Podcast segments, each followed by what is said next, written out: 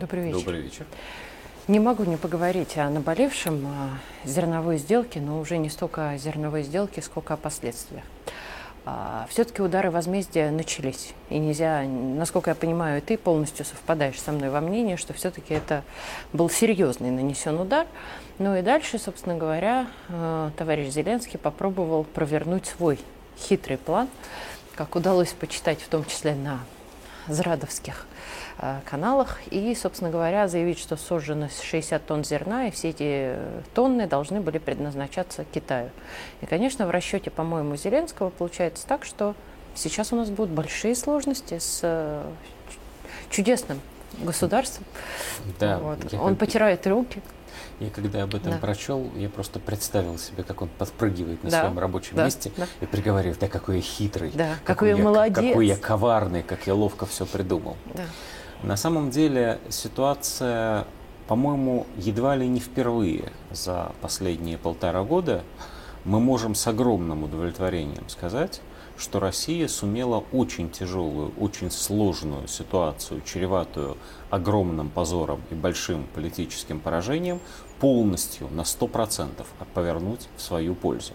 Россия одержала огромную победу на глазах всего человечества. Можно позволю еще один Да. момент здесь уточнить? Я впервые с гордостью хочу сказать, когда прочитала заявление Минобороны, которое на днях прозвучало о том, что любой, любое судно, Да, которое будет Да. идти Отны- отныне да. будет подозреваться в том, что оно возможно оружие, перевозит да, и, вооружение. соответственно, по нему будет без предупреждения да, да. нанесено. Это на самом деле чуть ли не первый раз с 24 февраля Причем очень важно, что подчеркнуть, что Россия поступила не так, как она поступала обычно, а ровно наоборот. Она сначала сделала все, Да. что необходимо, а потом сказала, вы не поняли, что произошло? Это мы красную линию провели. Теперь видно? Это было блестяще. Хочется верить, что теперь так будет всегда. Ух ты, оптимист Возвращаясь... Нет, ну, ну, надеяться же нам никто не запрещал. Это правда. Возвращаясь э, к твоему вопросу, на- теперь всерьез. Что пытается сделать сейчас наш противник, как он пытается отыграть сложившуюся крайне тяжелую для него ситуацию? А, помимо прочих целей, которые поразили наши ракеты за последние три дня, по словам украинцев, подтверждения с нашей стороны этому нет, но есть подозрение, что ради разнообразия они сказали правду частично. Где-то то ли в Ильичевске, то ли в зерновом порту Одессы сгорело 60, только, конечно, тысяч, 60 тысяч, Тысяч тонн, да, зерна. извините. 60 тысяч тонн зерна – это очень интересная цифра. Почему похоже на правду? Потому что 60 тысяч тонн зерна – это как раз примерно, чуть-чуть с перебором, то, что берет на борт один сухогруз. То есть предполагалось, по-видимому, они где-то лежали относительно открыто. Эти тонны зерна предполагалось, что они будут загружены после продления а, зерновой сделки на первое же судно, которое придет в Одессу за зерном.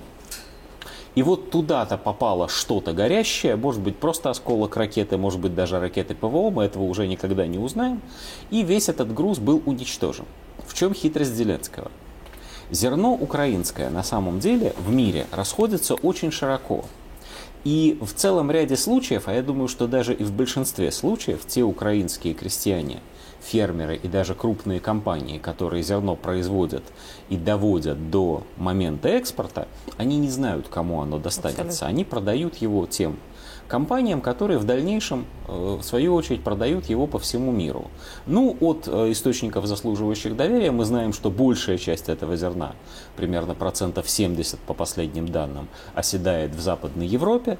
Вот. Небольшая часть этого зерна уходит в страны Африки, как и было обещано, но там не более 3%.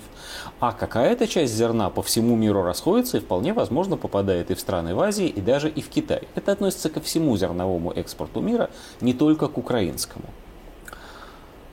Что делает Зеленский? Он говорит, вот конкретно это зерно попало бы в Китай. Посмотрите, пожалуйста, на карту, как долго оно добиралось бы до Китая. Вот. А конкретно это зерно попалось бы в Китай, и теперь-то Китай должен обидеться за это на Россию. И связи между Россией и Китаем должны ослабнуть.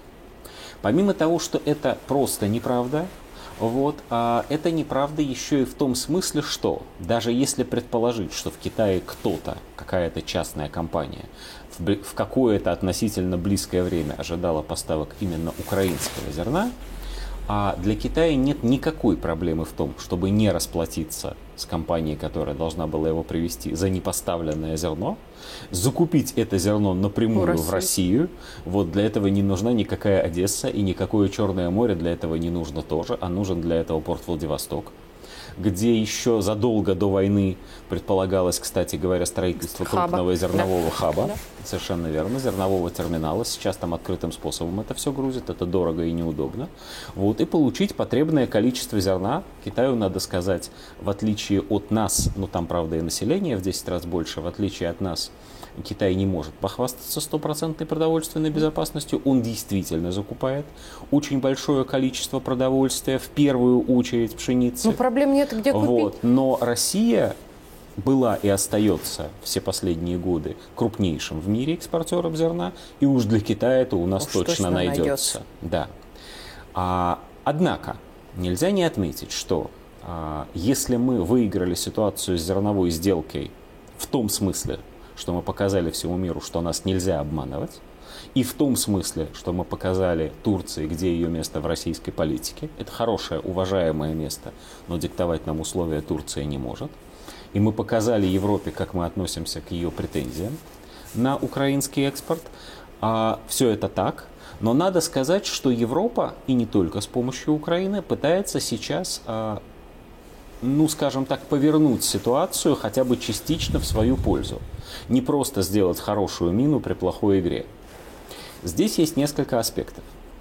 Первый и главный из этих аспектов – это мы сейчас увидим попытки провокации, ну, скорее всего увидим, с последующей информационной кампанией против России.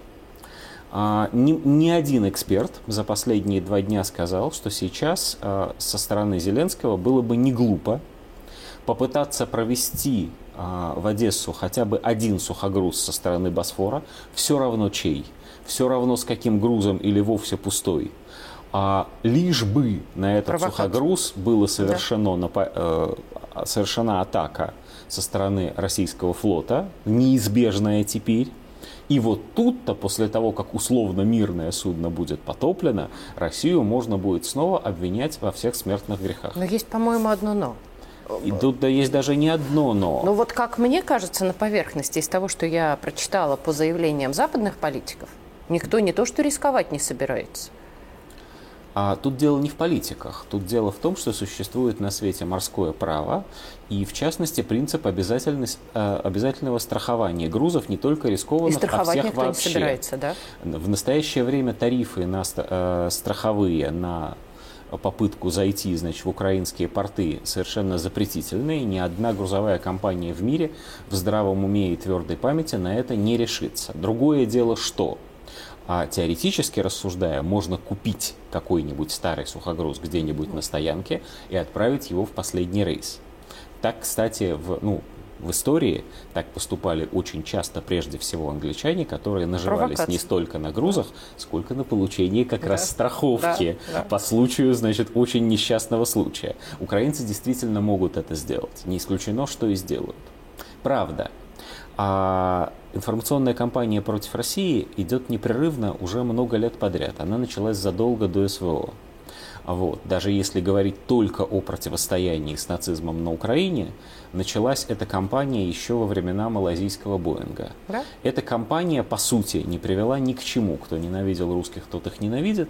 Вот. Кто доверяет русским, мы только что видели, перемещаясь в другую часть мира, мы только что видели саммит руководителей всех стран Латинской Америки и обнаружили, что за единственным исключением представителя Чили почему-то за единственным исключением вся Латинская Америка, как выразилась по этому поводу одна американская дама-посол, повторяет русские нарративы. То есть, иначе говоря, говорит об СВО, о так называемом вторжении на Украину, примерно то, что говорим и мы сами, а отнюдь не то, значит, что хотелось бы слушать уважаемым американским друзьям. Да, как-то они там методичек почему-то не читают. Ну, на испанском, видимо, не завезли. Не завезли. Вот. Поэтому а, пока это тот случай, когда не только войну на поле боя и не только экономическую противостояние, но и информационную войну в глазах большей части человечества русские выигрывают.